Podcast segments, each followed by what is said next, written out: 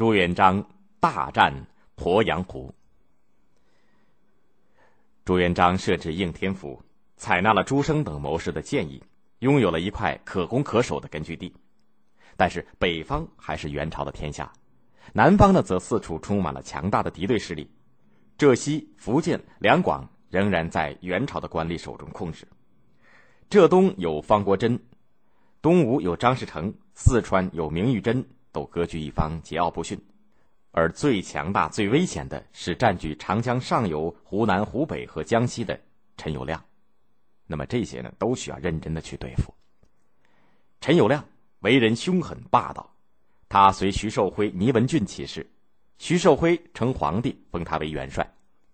后来，他谋杀了倪文俊、徐寿辉二人，独自控制军权，自己做皇帝，国号呢称为汉。他也是朱元璋为大敌，不断的向长江下游发起进攻。公元一三六零年，陈友谅派人约张士诚共同出兵打朱元璋，张士诚犹豫不决。陈友谅便独自带领兵船从江州沿长江东下，驻兵采石向应天府扑来。面对十倍于自己的汉军，应天城里气氛十分紧张，有的主张弃城逃跑，有的主张开门迎降。只有军师刘基认为张士诚胆怯多疑，没有把握是不会出兵的。而陈友谅凶猛，但是呢少智谋。汉军虽多，但是远道奔袭，孤军深入，军队疲劳。可以用计引诱他们来偷袭金陵，然后呢，再设下伏兵打败他。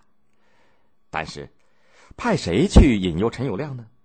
刘基推荐了原来是陈友谅的老熟人，现在是朱元璋亲信的康茂才。朱元璋采纳了刘基的计策，让康茂才给陈友谅写了一封诈降信，说应天城内空虚，汉军尽快兵分三路来攻，康茂才做内应，可以一举攻破金陵。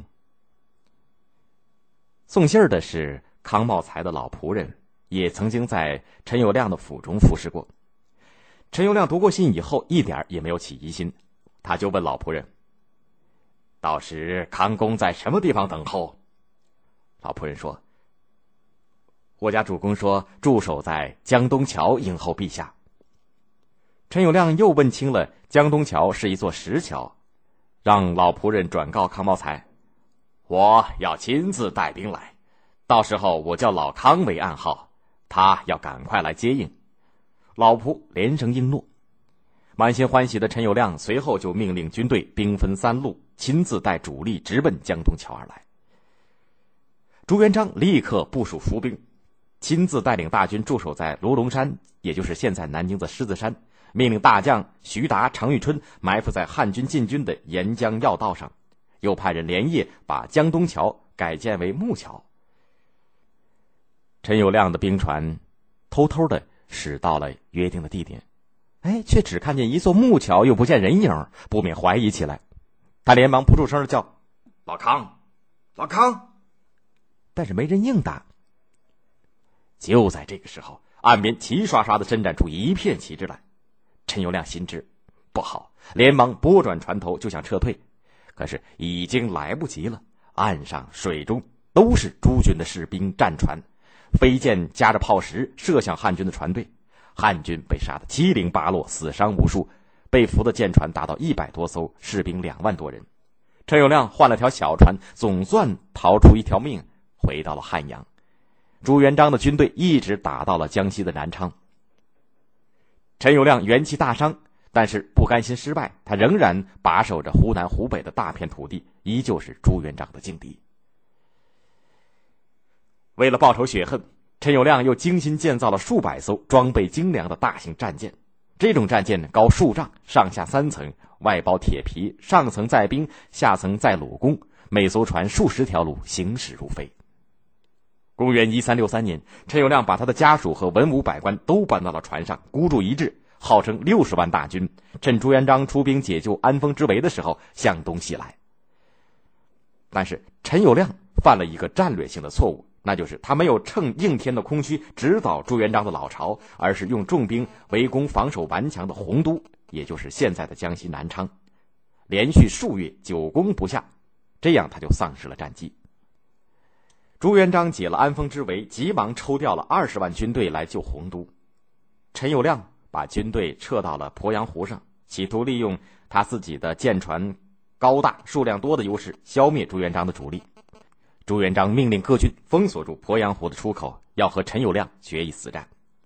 两军的主力相遇在湖中的康郎山的水面上，汉军船体高大，朱军虽然作战勇敢，杀伤了不少敌军，但是呢，本身也有很大的损失，一连三天都没有取胜。混战当中，朱元璋的坐船还差一点被汉军俘虏。朱元璋于是改用火攻的办法，调集了七条小渔船，满载芦苇火药。又赶死队员驾驶，驶进了汉军的大船，占据上风头。等到东北风一起，就点燃小船冲了过去。汉军的大船转动不灵，你推我撞，躲避不及，被火船引燃，蔓延开去。瞬时间便腾起熊熊的烈焰，几百艘战舰转眼化为灰烬，无数汉军葬身在火海和湖水之中。陈友谅在乱军之中中箭而死。朱元璋消灭了陈友谅，便腾出兵力。先后平定了东吴的张士诚、浙东的方国珍，扫荡了福建两广的元朝的残余势力，南方的半壁江山基本上已经归入朱元璋的掌握之中。后来他又连续的做了几件大事：第一，把被他控制的、对他实际上已经没有用处的小明王暗害于瓜州附近的长江之中，瓜州也就是现在的江苏扬州的南部，龙凤政权就此彻底结束。第二。扩建应天城，准备建都。第三，自封吴王，成为吴元年。第四，开始军事北伐，统一中国。公元一三六四年的农历十月，朱元璋任命徐达作为征北大将军，常遇春为副将军，率领二十五万将士北伐。